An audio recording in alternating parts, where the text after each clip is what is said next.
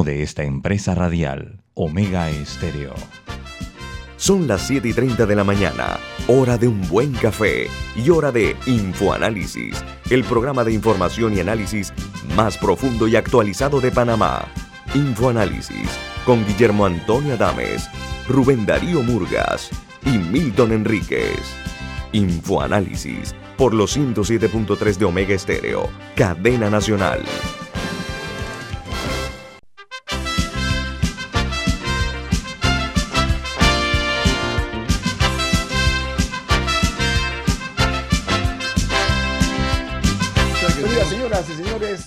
Saludos desde la capital de la República de Panamá en otra edición de Info Análisis, un programa para la gente inteligente. Hoy es 22 de noviembre del año 2021. Me da muchísimo gusto saludarles, recordarles que este programa se ve en vivo, en directo, en el Facebook Live.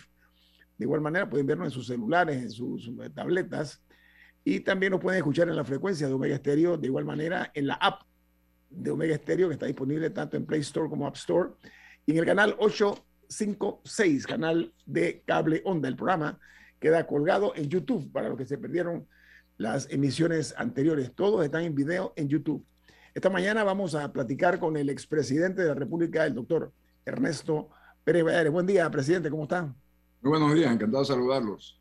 Placer. Presidente, vamos a hacer una, un programa hoy distinto. Voy a dejar las internacionales para después, porque hay mucha inquietud con el tema de la deuda pública, ¿no? Entonces, eh, quisiera escuchar, eh, ese es su expertise, usted lo tiene en ese tema.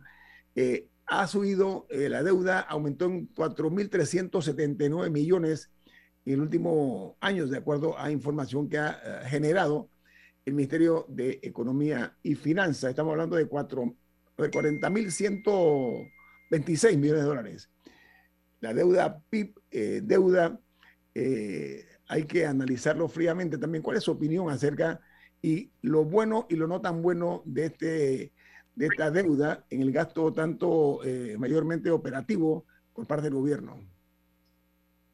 Bueno, como la mayoría de las cosas en la vida, todo es relativa. ¿no?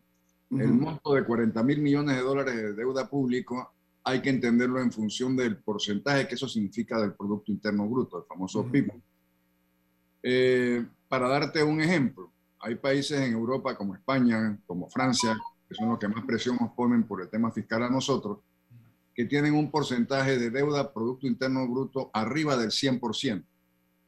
Nosotros con todo lo que hemos tenido que aumentar de deuda pública en los últimos años, porque este aumento no es de ahora, este aumento viene de los últimos, digo yo, tres administraciones, que han subido la del señor Martinelli en 10 mil, la del señor Varela más, más, o menos la misma cantidad, y esta va por, por 4 mil y pico de, de millones de aumento. Todo eso tú tienes que medirlo en función entonces del Producto Interno Bruto. Las circunstancias del aumento actual de los 4 mil millones se entiende en función de la pandemia. O sea, había que hacer ese endeudamiento para poderle llevar algún mecanismo de sustento a las familias panameñas. Yo creo que eh, el tema también a debatir y a considerar es cuán productivo es el uso de esa deuda, porque yo creo que ahí es donde está la llave del asunto. Yo te puedo comentar, sin ánima de, de autoalabanza, pero con la realidad, durante mi administración, la deuda pública aumentó 300 millones de dólares y dejamos un fondo de ahorro de 1.300 millones de dólares. Y con todo eso pudimos hacer, bueno, las obras que tú conoces, los corredores, las escuelas, los hospitales, todo lo que se hizo, la, la carretera hacia el interior, y la deuda solamente aumentó 300. Las administraciones subsiguientes aumentaron en los quinquenios de 10 mil millones para arriba. Entonces, eh, uno tiene que medir cuán justificado y cuán necesario fue ese aumento de la deuda pública en aquellas administraciones. ¿Usted considera que fue justificado? O sea, en su opinión. ¿Cuál, cuál tú crees que fue? Cuál, si se le está dando un buen uso a la deuda. Por lo menos en el gobierno actual, y aprovecho y le pregunto por el gobierno anterior. Si el gobierno, sí, el, el tema es cuán rentable social y económicamente es el aumento de la deuda. Y ese es un tema a debatir. Yo pienso que en las actuales circunstancias el aumento de la deuda es entendible en función de la pandemia. yo creo que los eh, aumentos de la deuda de los gobiernos anteriores habría que hacer un análisis porque honestamente creo que se pudo haber hecho inversiones más necesarias al país que a la que se hizo. E incluso tú tienes que tomar en consideración cosas como, por ejemplo, la ciudad hospitalaria, que nos costaba 500 millones de dólares, que ahora va a costar mil, porque se desatendió cinco o seis años. Es decir, hay muchas cosas que entran en esa consideración, Camilo. Presidente, hay una realidad, ya que usted está hablando de la ciudad de la salud. En Panamá hay una mala costumbre, eh, que es una distorsión eh, cultural política, ¿no? Y es que cuando un gobierno inicia una obra, el siguiente en algunas ocasiones no le da seguimiento. Tomo como ejemplo la ciudad de la salud. Un macroproyecto eh, aparentemente en el sitio no apropiado y otras cosas más, pero ese no es el tema, sino que ahora mismo esa obra a la fecha está inoperante. Ese es un monumento a la desidia, o sea, se ha dejado poco a poco que se vaya deteriorando porque las obras, como una casa, si no se cuida, se va deteriorando. Porque esa falla eh, cultural, la llamo yo, en el sentido, presidente, de que no hay hasta ahora eh, rendición de cuentas en cuanto a que esa obra que hubiera caído muy bien en este momento de una crisis pandémica como la que tenemos, sigue todavía en una situación ruinosa. ¿Cómo usted califica ese tipo de, de administración desatendiendo obras como esa, por ejemplo? Bien, yo pienso que eso es eh, una canallada contra los intereses del pueblo panameño. Por eh, mera envidia, por mera... Ah, porque lo hizo mi anterior gobierno, el anterior gobierno ahora es mi enemigo. Dicho sea de paso, el anterior gobierno, el, el señor que lo abandonó, el señor Varela, fue parte del anterior gobierno también. Eh, y yo no sé, estoy seguro si esa obra se inició mientras él era todavía parte del gobierno, pero en fin, se inició en esa administración. Y luego, abandonarla es un crimen, verdaderamente votar el dinero del pueblo panameño. Y sobre todo, no solamente el dinero, es jugar con la necesidad, porque hemos vivido momentos de angustia con esta pandemia y seguimos viviendo momentos angustiosos, aunque no tengamos la pandemia o la cantidad de gente afectada por la pandemia, por la incapacidad de los hospitales. Ya los hospitales no dan para más. Y luego teníamos esa obra que se pudo haber terminado en los primeros dos o tres años de la administración anterior, simplemente detenida porque es que el señor la empezó el otro, porque es que no me gusta donde está. Tú no puedes jugar con los dineros del pueblo panameño como si fueran los de tu bolsillo. Si estoy seguro que si hubieran sido de su bolsillo, la obra se hubiera acabado. De manera que yo creo que hay que exigir rendimiento de cuenta. Yo quisiera que se hiciera una investigación sin acusar a nadie porque no tengo los elementos de juicio para hacerlo, pero una investigación de por qué se hizo esa, esa detención, por qué ahora en vez de 500 nos va a costar mil millones de dólares. Ese es el punto. ¿Cuál es la justificación? Ahora, doctor, eh, eh, Rubén Murga le pregunta, eh, usted tuvo, tuvo, una buena experiencia y he reconocido su, su gestión de gobierno como, como eh, como buena. Por, mucha gente que no es PRD y fue opositor, usted considera que lo hizo bien y usted nombró un, buen, un buen equipo. ¿Qué, ¿Qué aconseja usted en este momento? Porque el actual gobierno lo ha hecho bien con la pandemia, pero eh, quizás ha podido descuidar algunas otras cosas. ¿Qué, qué consejo le daría usted al, al gobierno? Bueno, buenos días. Tú sabes que yo siempre digo que consejos no solicitados no son bien recibidos, ¿no? Pero bueno, te voy, a, voy a hacerte una excepción de lo que yo pienso se podría hacer.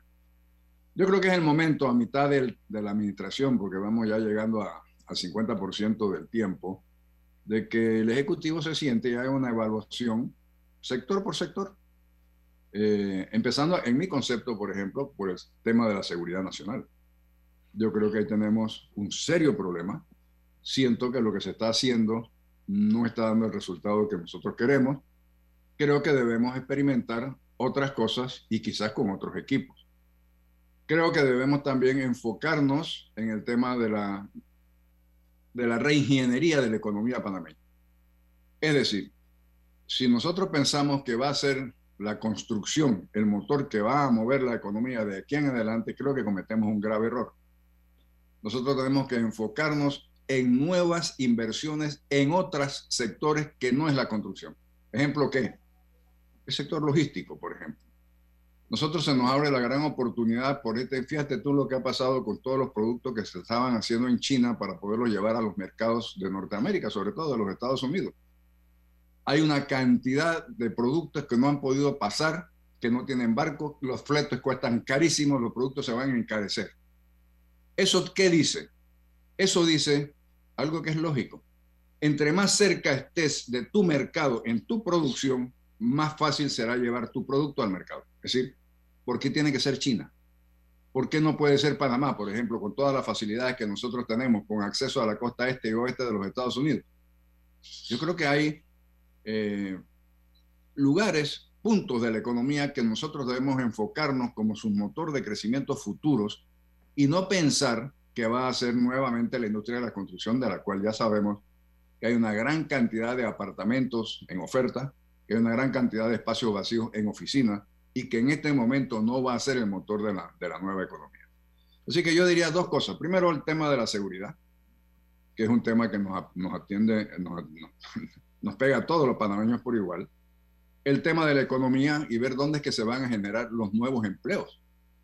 Porque nos llenamos de mucho, de mucho optimismo diciendo, sí, estamos creciendo a 6, 7%, pero no se están generando los empleos necesarios porque el, el, enfoque económico ha cambiado.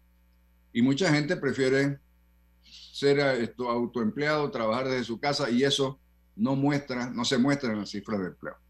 Así es que yo pienso que es el momento en que se puede hacer una evaluación de, qué hacer, no de los pasados, ya los pasados pasados sabemos que fue exitoso el manejo de la pandemia, con algunas de las críticas que yo hago, como por ejemplo seguir manteniendo cerradas las escuelas. Yo creo que ha sido un daño extraordinario al sistema educativo.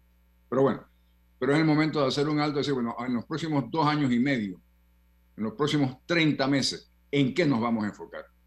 Y yo diría dos cosas. Tema seguridad y el tema del crecimiento económico con empleo.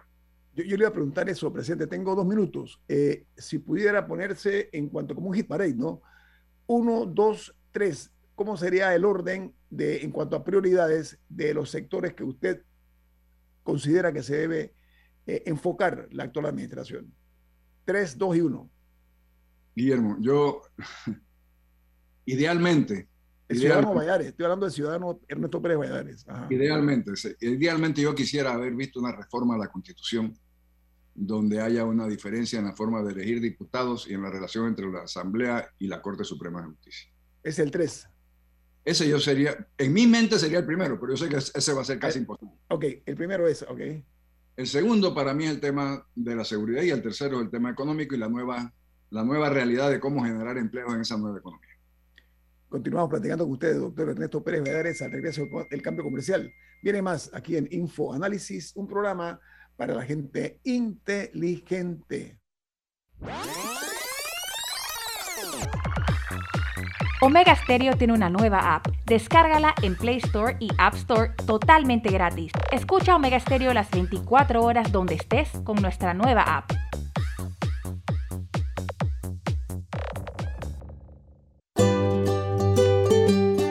En la vida hay momentos en que todos vamos a necesitar de un apoyo adicional.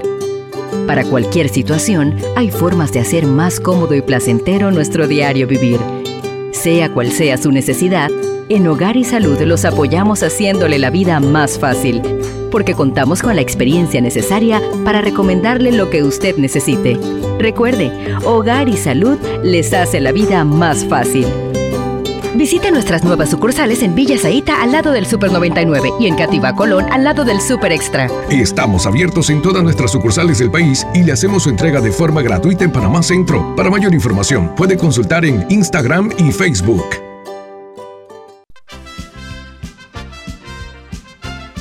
La gente inteligente escucha InfoAnálisis. Los anunciantes inteligentes se anuncian en InfoAnálisis. Usted es inteligente. Llame al 269-2488 y todos lo sabrán. Infoanálisis, de lunes a viernes de 7 y 30, 8 y 30 de la mañana, en donde se anuncian los que saben. África, Europa, Asia, América y Oceanía. Tú eliges el destino donde vivir tu propia experiencia extraordinaria. Realiza tu aporte extraordinario en Profuturo y estarás participando por un certificado de viaje de 15 mil dólares. Saca el mayor provecho a tu inversión. Tus aportes son deducibles y exentos de impuestos. Llama ya al 300-9777. Profuturo, en buenas manos. Promoción válida del 1 de noviembre al 31 de diciembre de 2021. Tomo la 14 de enero 2022 en las oficinas de Profuturo vía España. Aprobado por la JCJ, resolución 2218 del 15 de octubre de 2021. No participan colaboradores de Banco General ni subsidiarios. ¿Qué es lo mejor de la Navidad? Los mensajitos, las llamadas y los correos de voz aseguran que el amor que compartimos es nuestro mejor presente. Así que disfrútalo. Activa tu Super Pack de 5 y recibe 7 días de ilimitada, minutos y 1.5 gigas para compartir. Actívalo al asterisco 123 numeral y participa por un año de servicio gratis más un celular Samsung. Son 100 ganadores. Tu mejor presente esta Navidad. ¡Claro!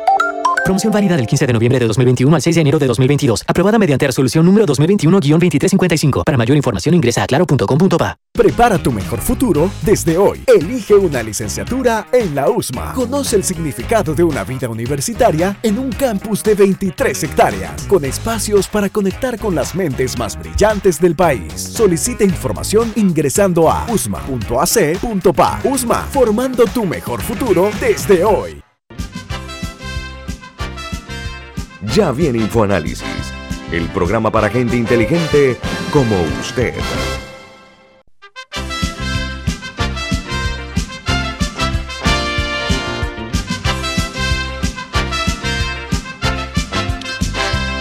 Bueno, hay un mensaje importante para ustedes, Camila, ¿de qué se trata? Florida State University anuncia que tiene sus matrículas abiertas para el semestre de Spring 2022. Conozca el programa 2 más 2 que ofrece esta universidad americana una de las 20 mejores universidades públicas de Estados Unidos. Aplique hoy. Puede escribir al WhatsApp 6213-6963. Repetimos, 6213-6963. Presidente Ernesto Pérez Valladares, qué gusto tenerlo aquí en Infoanálisis esta mañana. Mire, eh, en las últimas décadas hemos sido testigos presenciales que hay instituciones que aparentemente pertenecen a un partido político. Me refiero en este caso a la Lotería Nacional de Beneficencia. Ha sido como un bastión, como un feudo del partido Molirena, que es un partido aliado en alianza con el actual eh, partido gobernante. Lo ocurrido en la Lotería Nacional de Beneficencia es una mancha, es como un herrete, el que le ponen al ganado, es un herrete que va a quedar siempre como la administración que permitió, porque fue permisiva, ese este tipo de asalto a los fondos que son para beneficencia actualmente. Eh, mi pregunta es, doctor Valladares, eh, hay amistades, a veces hay compañías que, que, son peligrosas. En este caso, Molirena ha demostrado tener el control absoluto de la lotería y esto va, repito, a manchar eh, la administración actual por lo que hace la lotería o lo que representa la Lotería Nacional de Beneficencia. Si usted fuera presidente, vamos para atrás, en su administración, Ernesto Pérez Adere, cuando fue presidente, ¿qué hubiera hecho en este caso del escándalo de la lotería, donde se sabe que los billetes los aguantaban para cambiarlos después los ganadores? Bueno, eh, Guillermo, vamos a hacer un comentario primero. Tengo que decir que sin los votos que aportó el Maurirena, el presidente Cortizo no hubiera ganado. Ok. Lo cual te da a ti una, una, medida del peso o de la importancia que esa alianza puede tener para la actual administración. Dicho eso, nada justifica lo que ha pasado en la lotería. De manera que eh, yo lo primero que hubiera hecho es eh, exigirle un rendimiento de cuenta al administrador de la lotería, o no sé cómo se llama, gerente o lo que fuera, o la gerente. Eh, y dependiendo de lo del descargo de ellos, yo hubiera tomado la decisión inmediata de reemplazarlo para hacer una investigación. Porque es que el problema es que se está haciendo una investigación, pero es que tú tienes a los que hicieron el tema manejando la investigación. Entonces eso no tiene credibilidad. Yo creo que, y entiendo perfectamente bien el, cariño o el respeto que pueda tener la administración por sus aliados molirenas, pero yo entiendo también que los molirenas deben saber que para ellos esto es una mácula, es una mancha en su nombre, en, su, en un partido que tiene una trayectoria que no puede permitirse ese tipo de actuación y que tiene que ser investigado y castigado de resultar culpable. Pero sí, yo en, bueno, tú sabes que dicen que es que mi carácter es, es duro, pero yo hubiera oído al administrador, le hubiera pedido un rendimiento de, la, de lo que me explique qué fue lo que pasó. Y si no estoy satisfecho con la, con la explicación, le pido su renuncia o lo destituyo, mientras se hace la investigación con una nueva administración.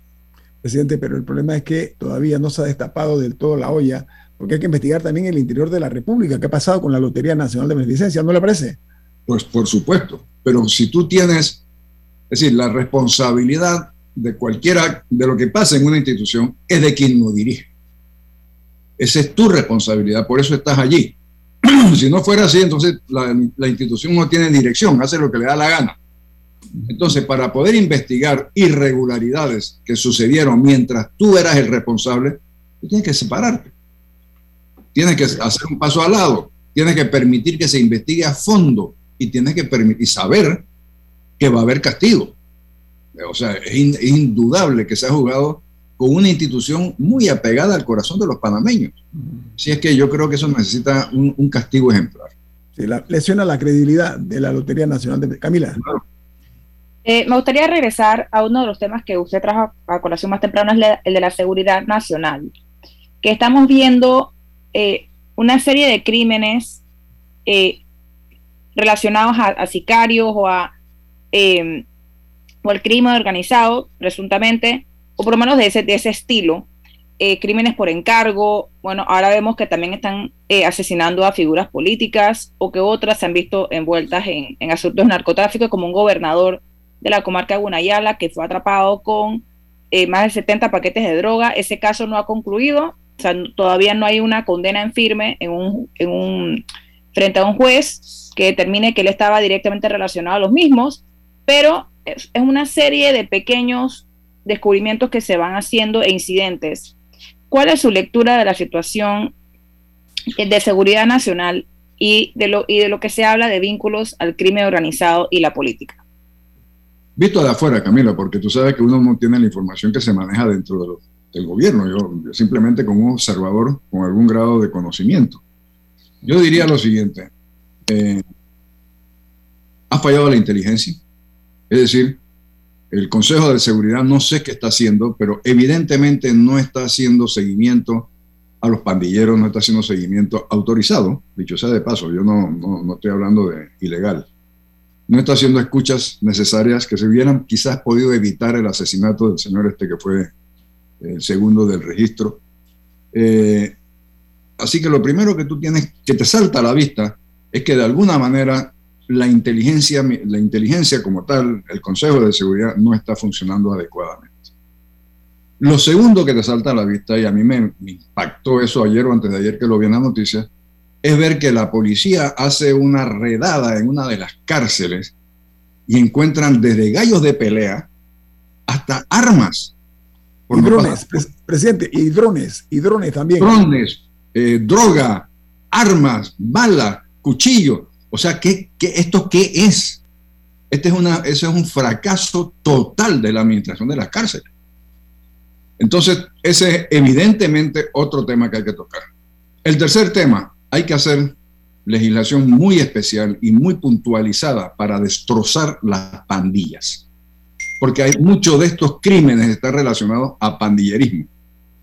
Algunas por drogas, por supuesto, pero otras simplemente por pasar cuentas. Eso, por ejemplo, que pasó en una discoteca en Santana. Ese es un pase de cuenta entre dos pandillas. No es que hubo un tumbe que va. No. Entonces yo creo que hay que hacer una legislación muy especial y muy fuerte y una mano muy dura contra el pandillerismo.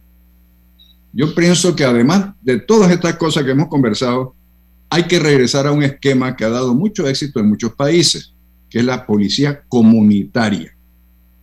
es decir, agentes de policía que conviven en una comunidad, que tienen patrullajes permanentes en carro, a pie, en bicicleta, en moto, en esa comunidad que saben y conocen los automóviles que se parquean en los diferentes lados, que saben que si un automóvil no es de allí, pueden acercarse a ver qué hace. Una persona que no conocen pueden acercarse a ver por qué está allí. Sí, yo creo que hay que tener dividida la ciudad en diferentes barrios, en diferentes áreas de responsabilidad policial. Déjame hacer una crítica adicional. ¿qué hace un, retén en Costa del Este? O sea, eso para mí no hace ningún sentido. Señor, eso hay que meterse en todas las comunidades, en todas, en todos los barrios, de todos los niveles, para que haya una policía comunitaria de verdad que pueda conocer a la gente y evitar el crimen. Así que yo por lo menos desde afuera te señalo esos tres factores como importantes. ¿no? Presidente, nos quedan dos minutos. Eh, usted tocó tangencialmente el tema de la educación. Para mí es una prioridad eh, a número uno, además de la seguridad, porque más importante que el pan es la vida, obviamente. Presidente, en el tema de educación, ¿qué propone usted en dos minutos? Dígame eso, por favor, un resumen. Yo pre- mira, yo vamos a ponerte, voy a resumírtelo de esta manera. Yo prefiero perder un año de clases por una huelga que seguir con la mala, el mal nivel de educación que tenemos. ¿Qué se hace entonces? Yo quiero importar personal, profesores que eduquen a nuestros profesores para que suban el nivel de la calidad de la educación. Las pruebas que nosotros estamos haciendo de la calidad educativa de Panamá son vergonzosas. En PISA, la, la prueba PISA Esas pruebas de PISA son una vergüenza, Guillermo, y nosotros como país no podemos surgir si nuestros estudiantes no están al nivel de los estudiantes de Singapur. Claro. Así es que yo creo que hay que tomar medidas muy duras para el tema educativo. Presidente, siempre un gusto tenerlo. Usted es un hombre que habla muy directo, muy claro, no deja espacios para la duda en lo que usted quiere enviar como mensaje a la nación, siempre en positivo, porque la crítica es parte de la positividad de las cosas para corregir adecuadamente. Doctor Ernesto se agradece mucho su tiempo aquí en Infoanálisis. Con mucho gusto, encantado de saludarlos a todos. Gracias. Vamos a ir a Chile, tenemos un contacto en Chile para analizar las elecciones en ese país del día de ayer. Viene más aquí en Infoanálisis, un programa para la gente inteligente.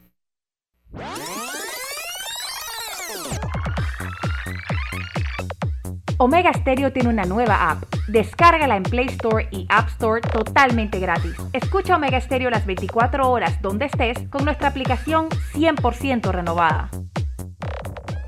África, Europa, Asia, América y Oceanía. Tú eliges el destino donde vivir tu propia experiencia extraordinaria. Realiza tu aporte extraordinario en Profuturo y estarás participando por un certificado de viaje de 15 mil dólares.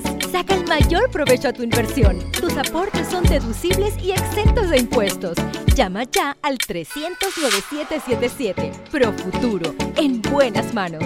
Promoción válida del 1 de noviembre al 31 de diciembre de 2021. Tómbola 14 de enero 2022 en las oficinas de Profuturo vía España. Aprobado por la JCJ Resolución 2218 del 15 de octubre de 2021. No participan colaboradores de Banco General ni subsidiarios. Así es Panamá.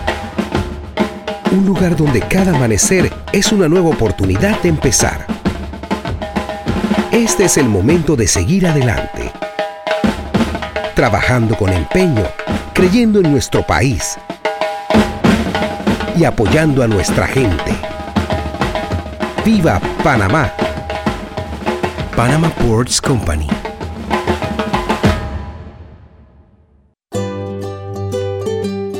En la vida hay momentos en que todos vamos a necesitar de un apoyo adicional.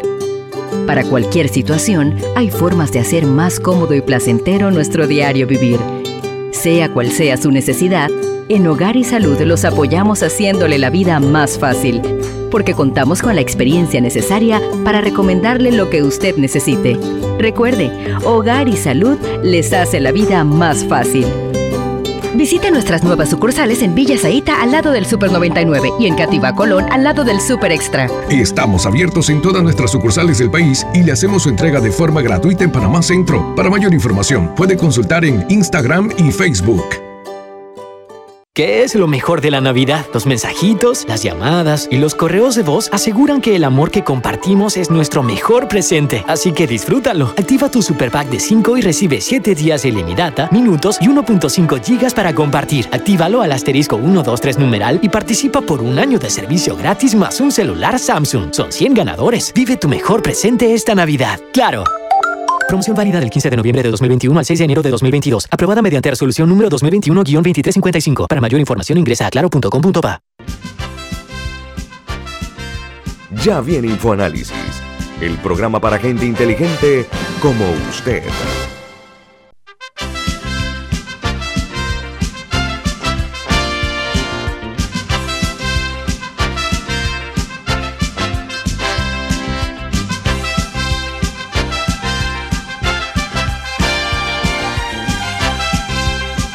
Usted tiene un mensaje importante. ¿De qué se trata?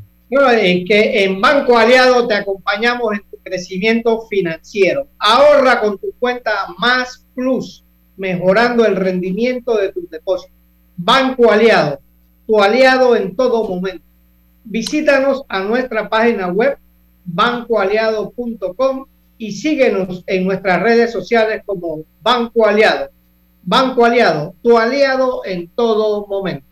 Bueno amigos, vamos a establecer un contacto directo hasta Santiago de Chile con eh, el amigo eh, y ex embajador de Chile en Panamá, Francisco Cruz, que nos distingue esta mañana. Buen día Francisco, ¿cómo amanece Chile hoy después del proceso electoral?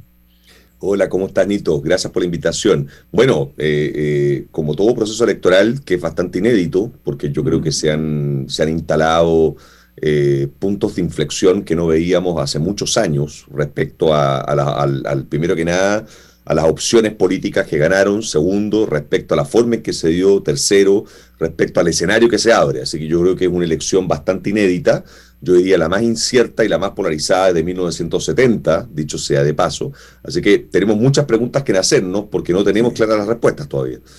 Eh, embajador Cruz, eh, a ver, eh, en Chile el, el, resultado parcial, porque no sé si ya se dio el 100% de los votos, es que la ultraderecha y la izquierda se van a disputar eh, eh, el poder y se han impuesto a las fuerzas tradicionales eh, en Chile.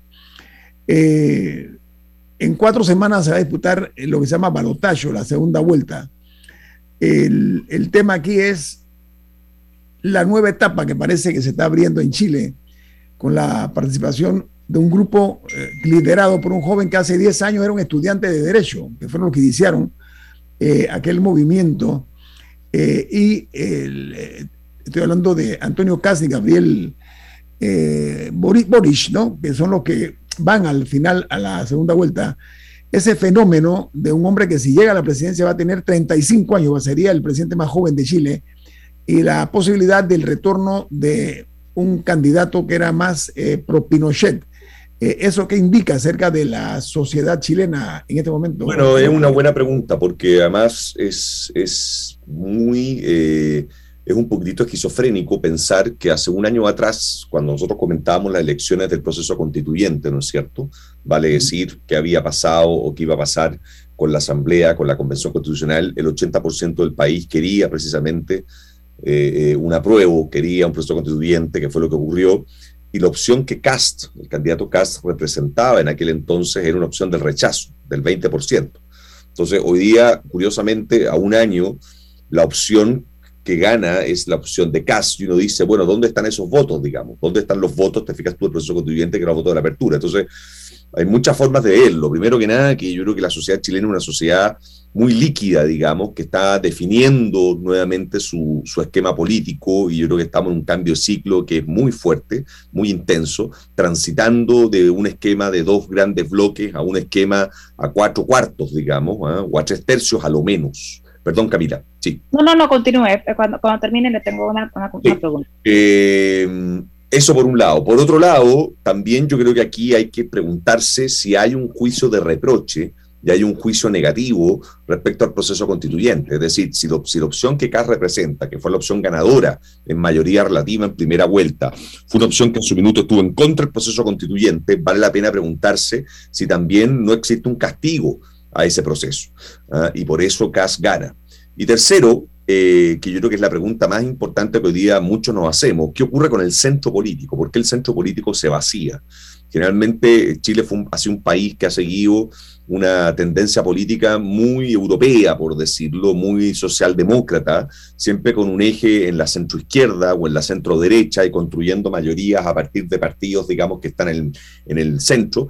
Y hoy día uno mira que ese centro está bastante vaciado, cuando las dos opciones que representaban un centro político, que eran las opciones de Sebastián Siche, las opciones de Yanna Proboste, o que estaban ancladas con partidos de centro, no alcanzan a sacar entre las dos el 20% o un poquitito más del 20%, uno dice, ¿qué pasó con el centro político? Se vació, está vacante, no se representa, es poco sexy, digamos, del punto de vista del electorado. ¿Qué está ocurriendo? Yo creo que ahí tenemos también que hacernos una pregunta importante y en consecuencia eso te abre también una pregunta para lo que viene en el balotaje, como tú dices, porque el balotaje uno puede decir, bueno, ¿qué viene para el balotaje? Moderarse, escalar reafirmar qué viene para el balotaje, qué es lo que la gente espera.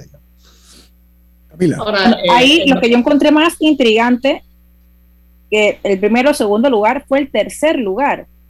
Eh, una, el Franco Parisi, se, pronuncia el apellido, que no estuvo en Chile para la campaña, la hizo a punta de redes sociales, no vive ahí. ¿Cómo se explica ese tercer lugar? Otro fenómeno. Otro fenómeno absolutamente inexplicable, como tú dices, un candidato que no pisó cielo, suelo chileno, no hizo campaña acá, no estuvo presente, es más. No vive ahí. No vive acá y, y saca un caudal de votos bastante interesante eh, que además son votos difíciles de leer, difíciles de endosar, difíciles de dirigir, porque tú dices, ¿qué hago con esos votos? ¿Ah? Puedo cometer errores, digamos, ¿cómo los dirijo? ¿Cómo los capitalizo? Entonces, eh, es, un, es un, realmente un fenómeno insólito, digamos. Están todos realmente muy, muy impresionados con lo que hizo Parisi. Es muy difícil de anclar, como te digo, ese electorado, esa votación, de darle una significancia política, desde el punto de vista del juicio de valor, eh, eh, pero claro, pero es una realidad. Y ojo, ¿ah? no solamente él, porque si tú me dices que él sacó esos votos, que fue él como fenómeno, pero también sacó su partido, el partido de la gente que se llama, también sacó votación. Entonces eh, hay que, hay que tomárselo un poco en serio. Fue un poco más orgánico que el simple espasmo, por decirlo, de una candidatura presidencial vacante o ausente. Ahora, embajador, escuché yo los, los dos discursos y me llamó la atención el discurso del ganador. O sea, pareciera que Pinochet está jugando todavía en la política eh, chilena. Bueno, llama la atención que un personaje como Pinochet, ¿no es cierto?, que tiene una resistencia, yo diría, a esta altura del partido bastante cerrada. Eh, es decir, yo creo que si tú preguntas en Chile, según una encuesta, cuántos se declaran pinochetistas, te aseguro que son minoritarios, digamos pero llama la atención que este candidato que de alguna manera eh, representó en algún minuto una cercanía con, con, con, esa mirada, digamos, el país eh, haya tenido tanta votación. O sea, te aseguro, te lo quiero decir al revés, te aseguro que en esos 28% que sacó o 27,9% que sacó al 90%, 90 y tanto la veces acutada, hay votos que no necesariamente tienen que ver con Pinochet. Hay votos independientes, hay votos que vienen de otros mundos. Es imposible que el 28% del país sea pinochetista. Es absolutamente imposible.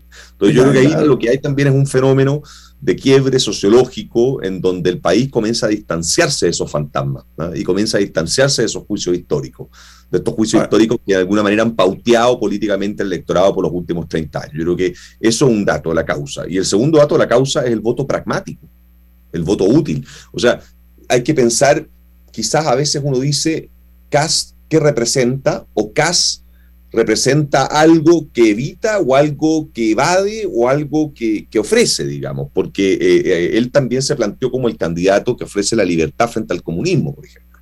Lo dijo ayer. Aquí lo que está en juego es eso. Y Boric, a su vez, también entronizó un discurso un poco parecido, siendo que era el, candidato que ofrecía la inclusión, digamos, ah, y los valores, por decirlo, de las mayorías, eh, eh, de la democracia. Entonces yo creo que vamos a tener una segunda vuelta interesante, una segunda vuelta en claves políticas muy distintas a las que hemos visto antes, y vamos a ver cuánto esas claves políticas reflejan realmente el sentir y el cambio de la sociedad chilena, que te insisto, lo que más llama la atención es la diferencia electoral que existe, o la diferencia, por decirlo, de si uno hace una tomografía del electorado, cómo se explican estos resultados con un 80-20 del proceso constitucional de hace solamente un año atrás. Embajador Cruz, eh, los grandes ganadores en este caso de las elecciones son Antonio Cast y Gabriel Boric, los grandes ganadores, pero el gran perdedor, y lo pongo en singular, es ese eje político entre la democracia cristiana, eh, la democracia cristiana y eh, el Partido Socialista. Son, son los, los perdedores absolutos. Ellos dominaron durante casi tres décadas, ¿no? en la política en Chile. ¿A qué se debe esa eh, impactante eh, derrota por parte de este eje, señor embajador? No, yo creo que aquí hay, se juntan varias cosas. Primero que nada, hay un ciclo político que se cierra, de, como tú bien dices, de 30 años, de lo que fue en su minuto la concertación, la nueva mayoría y ahora en esta última, en esta última vuelta electoral, lo que se llamó el nuevo pacto social. Yo creo que hay un cierre político, digamos, de cambio de ciclo muy fuerte. En segundo lugar, yo creo que ha sido muy difícil interpretar el centro Creo que el centro político está muy vaciado, está muy disperso y siempre el centro político permitió construir ofertas de mayoría que precisamente dialogaran con los partidos más clásicos, más orgánicos, más, estructurados, que eran los partidos que tú estás mencionando. Entonces yo creo que la dispersión del centro también ha confabulado en contra a que esos proyectos políticos más convencionales se, diluyan, digamos, se disipen. Eh, no hay que perder de vista que también el centro político o, la, la, candidatura del Chile Podemos Más, que era de alguna manera la oferta, por decirlo, de relevo de Piñera con un candidato presidencial que se llama Sebastián Siche, que era un candidato moderado, que venía de, la, de los sectores de la democracia cristiana y que había sido ministro Piñera, también tuvo una derrota apabullante. Entonces, no es solamente los sectores de centro izquierda, son los sectores de centro derecha también. Entonces, tú dices, bueno, voy a una polarización, una polarización a la peruana, una polarización a la mexicana. Eh, eh, muchos están comparando esta elección con lo que se vivió hace un tiempo atrás entre Keiko y, Castillo. Yo creo que son procesos un poco distintos porque yo creo que, que lo de Keiko y Castillo fueron procesos un poco más eh, cercanos, pues, con, con, dosis, digamos, de caudillismo más fuertes. Aquí tienes partidos políticos detrás. O sea, aquí hay que destacar, digamos, que Boric eh, eh, encabeza un frente amplio y un pacto que se llama Prodignidad, que fragmentado o no, tiene partidos políticos y lo mismo ocurre con CAS. Que, que, tuvo, digamos, la oportunidad de armar un partido político, el Partido Republicano, armó un frente con el Frente Social Cristiano y tiene una orgánica detrás. Entonces, yo creo que aquí las, las, podremos estar frente a propuestas que son bastante más ultra desde sus respectivos sectores, pero que tienen una cierta organicidad. Eso es absolutamente destacable. Digamos. Entonces, está por verse, yo te diría, eh, es muy difícil un balotaje en un régimen presidencial tomar del pulso en tres semanas, porque lamentablemente es muy difícil ver cómo se dan los códigos para poder realmente construir una oferta electoral o construir un acuerdo programático que realmente refleje lo que está pasando en el sistema. Vamos a ver en estos días que, que insisto, yo creo que una clave va a ser cuánto escalo en mi discurso o cuánto me modero en mi relato. No, y cuánto se negocia también entre, eh, entre los perdedores. ¿Quién las alianzas, las alianzas, ¿no? No alianza necesariamente, pero quién logra al menos obtener algún tipo de, de apoyo. Ahora, ¿qué lecciones cree que esto le deja a los demás países de América Latina? Digo, sé que el proceso no ha culminado. El 19 de diciembre creo que son las, es la, la segunda vuelta ¿Qué lecciones considera usted que esta primera vuelta le deja a los países de la región? ¿O qué países podría, qué, lecciones podría sacar Panamá del proceso hasta ahora?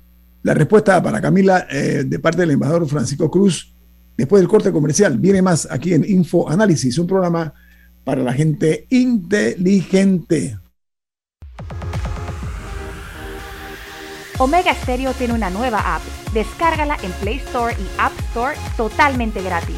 Escucha Omega Stereo las 24 horas donde estés con nuestra aplicación totalmente nueva. Imagina acceder a un banco digital y ver las cinco playas más top para visitar en verano. Imagina entrar a investigar los requisitos para un préstamo y ver las últimas tendencias de autos y cómo conseguirlo todo en un solo lugar. Ya no tienes que imaginar. En Multibank creamos el mercado de los sueños.com, un portal lleno de novedades, viajes, gastronomía, autos, compras y hasta el hogar ideal para que tomes la mejor decisión al momento de cumplir tus sueños. Entra al mercado de los sueños.com, donde el único requisito es soñar, porque en Multibank cumplimos tus sueños. La gente inteligente escucha InfoAnálisis. Los anunciantes inteligentes se anuncian en InfoAnálisis. Usted es inteligente. Llame al 269-2488 y todos lo sabrán.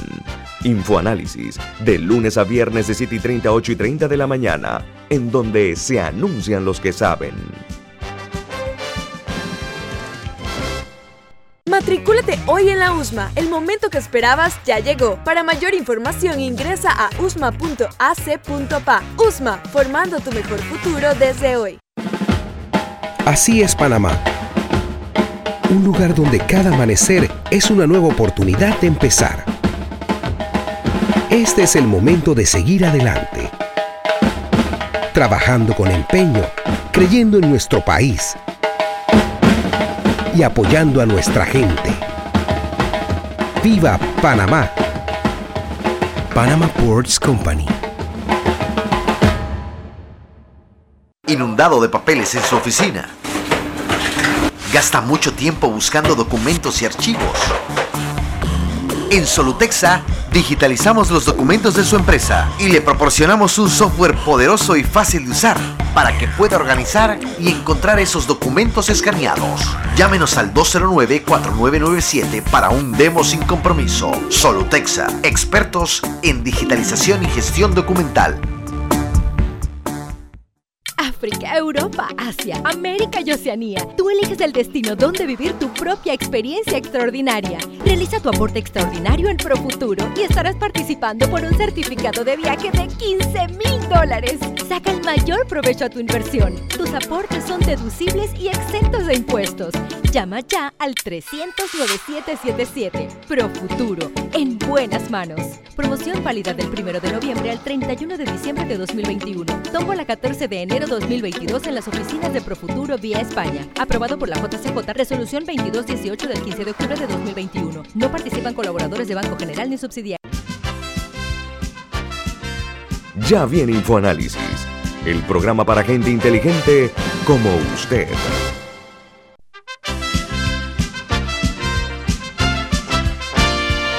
Don Rubén, ¿tiene usted algo importante para los oyentes? ¿De qué se trata? Es una buena noticia. Este es el momento. Reserva hoy tu crucero con 50% de descuento en la tarifa del segundo pasajero. Bebidas, wifi y, y propinas incluidas en tu viaje. Reserva Celebrity Cruises en tu agencia de viaje o en el grandtours.com.pa. Bueno, establecemos nuevamente contacto hasta Santiago de Chile con el ex embajador de, creacionalmente de Chile en Panamá, eh, Francisco Cruz. Camilo, usted le puede hacer el favor de reformular la buena pregunta que tiene para el embajador. ¿Cuáles son algunas lecciones que este, a su parecer, este proceso parcial, porque aún falta la segunda vuelta el 19 de diciembre, qué lecciones le deja a los, a los demás países de América Latina y particularmente a Panamá? Mira, yo creo, Camila, que la primera lección, si esto lo analizamos en un contexto latinoamericano, en donde tenemos un macro ciclo electoral con más de 10 elecciones en los últimos 18 meses, de las cuales 9 son presidenciales eh, y varias intermedias, digamos, y tenemos nuevos procesos ¿no cierto? electorales que se encaminan. Tenemos uno a la vuelta de la esquina con Colombia, ¿no es cierto? Tenemos uno que acabamos de vivir intermedio con Argentina. Tenemos, venimos saliendo del peruano. Es que hay un cambio de ciclo político muy fuerte desde el punto de vista de las estructuras de representación política. Yo creo que América Latina ya no está debatiéndose como lo hacía a comienzos de los 90, y voy a hacer una analogía con, con el Panamá de Endara, de Pérez Valladares, de Pireya Moscoso, eh, de Martín Torrijos, digamos, en, y en el, el Chile de Patricio Elwin, Eduardo Frey, Michel Bachelet, eh, eh, Ricardo Lago, que eran países, digamos, que de alguna manera habían dejado dictaduras y se enfrentaban con ciclos políticos a dos tercios, digamos. ¿ah? eran países que enfrentaban de alguna manera una mayoría oficialista y una posición grande en el Congreso. Yo creo que ese paradigma de alguna manera más binominal se ha ido quebrando. Y ojo con lo que viene para Colombia. Pero en Colombia podemos tener bastantes sorpresas también. Esa es otra historia y da para otro programa, pero Colombia con un candidato, ¿no es cierto?, que viene también corriendo por los palos hace rato de la izquierda y que puede dar muchas sorpresas en el duopolio que tradicionalmente ha gobernado ese país. Entonces yo creo que la primera lectura es, aquí se rompe algo que viene ocurriendo de los 90 en adelante. La segunda lectura es cómo va cambiando el electorado. Yo creo que también esto tiene que ver con el sentir del electorado. Yo creo que eh, los padrones electorales se van renovando, van cambiando y se producen eh, eh, en los sistemas políticos, digamos, nuevos menús, nuevas alternativas. Y esto, da para pensar qué busca la gente. Busca más inmediatez. Yo creo que en una era de redes sociales las preferencias políticas han cambiado.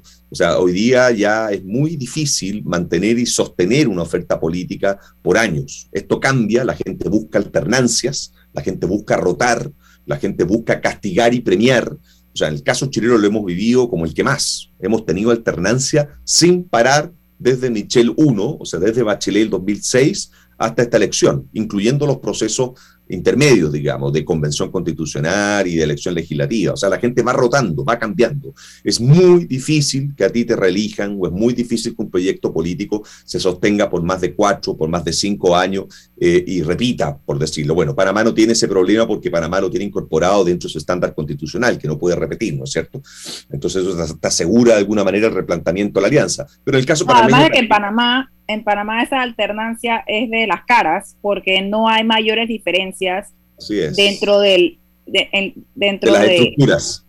No, y, en, lo, en lo que ejecutan, o sea, no hay, no hay, eh, o sea, todas las, todas las, todos tienen la misma ideología, por decirlo así, o por lo menos así lo aparentan en sus acciones una vez llegan al poder. No hay esas distinciones claras como se ve en Chile, en, en este caso, entre Cast y Boric. Ahora, embajador, Cruz, eh, es la, le decía a usted que dentro de las sorpresas, para algunos, que ha dejado este resultado en el camino hacia la moneda, hacia el Palacio Presidencial, está el hecho de que es la, la elección con la diferencia de votos mínima que se parece a la de Lavín con, con Lagos, ¿se acuerda, no? Así más o menos se ha repetido ahora. Sin embargo, hay un factor que no se puede ignorar y que mi, mi perspectiva, o sea, mi visión desde Panamá, es la aparición de un joven estudiante, ojo, que derrota a Camila Vallejo, se llama la, otra joven del movimiento, ¿no? Camila Vallejos, que es senadora, ¿no? Él llega, se, eh, la gana ella, logra la candidatura, llega a un segundo lugar muy honroso, muy pegadito, casi dos puntos de diferencia. Es para un hombre que, que tiene, va a cumplir 35 años, como dije, sería el presidente más joven de Chile eso tiene que darse una lectura más pragmática, embajador Cruz. ¿Cuál, ¿Cuál, es su interpretación de la manera más objetiva posible? No, yo creo que el fondo, efectivamente, pero llaman la atención los dos perfiles, porque por otro lado está Cass, ¿no es cierto?, que es un político acendrado, que ya venía representando eh, a su partido, en su minuto fue de la Unión Democrática Independiente, después armó un partido, o sea, ya era un incumbente, por decirlo, en el sistema político, era un clásico, y saca esa primera mayoría. Y efectivamente, como tú bien dices, viene Boric, eh, que irrumpe, ¿no es cierto?, desde un movimiento estudiantil, desde una protesta, podríamos decir, eh, más ciudadana, eh, con 35 años, e irrumpe también en una oferta política que es absolutamente novedosa, distinta, eh, al menos desde su presentación, por decirlo, taxonómica, digamos, de cómo se ve él como candidato. Entonces, los dos son muy diferentes. Yo creo que eso es también lo que llama la atención de este proceso. O sea, es muy difícil establecer acá un patrón en donde tú digas, ¿sabes qué? Tengo a dos candidatos que de alguna manera son la sintomatología de lo que está viendo la sociedad chilena y por algo los voto. Hay dos de moderación. No, acá hay dos candidatos que de alguna manera están en los extremos de sus alianzas políticas o están en los extremos de sus posiciones ideológicas y que además entre ellos son muy distintos.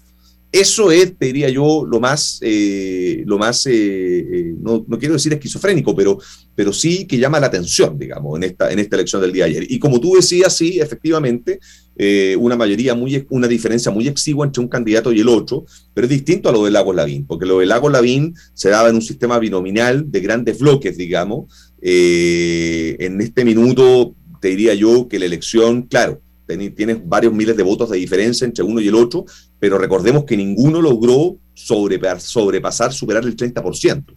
Con Lagos Lavín la diferencia fue distinta, digamos. ¿eh? Entonces se llegó, se superó el 30% y, y holgadamente, digamos. ¿eh? Eh, la diferencia era menor, pero con porcentajes de la torta política más copados. Aquí tú tienes un 28% y un 26%. Entonces, este desafío, ¿no es cierto?, América Latina, volviendo un poco a la pregunta de Camila del origen, digamos, cómo tú a partir de minorías puedes controlar mayorías y cómo amueblas ese control de mayorías desde la gobernabilidad del Congreso. Esa es la pregunta que vamos a ver. E insisto en lo que yo planteé al principio. Vamos a ver cuál es el relato, cuál es la narrativa, cuál es la retórica de esta segunda vuelta, en circunstancias de si esto va a ser una segunda vuelta donde los candidatos van a luchar, entronizar, acelerar, potenciar su oferta política o van a moderar, acercar y centrar su discurso. Ahora, están en las antípodas de lo que es el espectro político, tanto Cast como Boris eh, son agua y aceite, están muy lejanos, pero Totalmente. Eh, el problema es que se han impuesto, vencieron a las fuerzas tradicionales políticas chilenas. Yo creo que eso tiene un mensaje también, Camila. Me gustaría referirme brevemente, porque se nos acaba el tiempo, a las necesidades del chileno que yo sé que son muy difíciles de definir porque estoy segura que al igual que en Panamá hay una gran variedad, pero ¿cuáles son esas necesidades que considera usted eh, sintieron que alguno de estos dos candidatos podrían llenar? ¿Cuáles son los principales problemas del chileno hoy en día, a su parecer, que busca que alguien le resuelva? En dos minutos, embajador, porque se me acaba el tiempo. A ver, yo creo que efectivamente ahí hay una pregunta interesante. ¿Dónde están las prioridades? En un minuto muchos pensamos que, yo creo también eso da para conversar en América Latina, que el ideario, por decirlo, valórico a América Latina, ¿ah? la libertad, la democracia, los valores, el matrimonio igualitario, los temas valóricos de alguna manera que el sistema político no resolvía y que terminaban juzgándose, digamos, en tribunales o que eran parte de alguna manera de la disputa política, parece ser que, hoy día la tabla, la tabulación de preferencias es bastante más pragmática. O sea, lo que busca el chileno es un, es un ciudadano, el chileno yo creo que se ha transformado en un ciudadano muy consumidor de alguna manera. No solamente ciudadano, un ciudadano que busca certezas, que busca tranquilidad, que busca acceso, que busca servicios. Eh, yo siempre creí, lo he defendido, ustedes me lo han escuchado, yo creo que con Panamá hay muchas similitudes en eso, básicamente porque son los dos países que lideran el PIB en América Latina y el ingreso per cápita, con todas sus fallas, ¿no es cierto?, de redistribución del ingreso, pero América, de, Panamá y Chile siempre han estado en la cabeza de los, del ingreso per cápita, pero yo creo que hay mucho que tiene que ver con el perfil del ciudadano. ¿Qué busca ese ciudadano? ¿Es un ciudadano más sofisticado? ¿Es un ciudadano que busca resultados? ¿Es un ciudadano que busca que le resuelvan los problemas del día a día? ¿Es un ciudadano que en el fondo va por un proyecto político un poco más de largo plazo? Yo creo que el estallido social ha de alguna manera removido muy fuerte la tabla de valores y la tabla de preferencias en el caso Chile. Y en una de esas, el chileno lo que ha dicho ahora, estoy especulando, es que ya tengo resuelto mi problema político con una convención constitucional que está funcionando. Es decir, ya resolví de alguna manera mi tema valórico, político del sistema, de, de un nuevo orden constitucional. Ahora quiero que me resuelvan los temas prácticos de consumo, de respuestas concretas del día a día.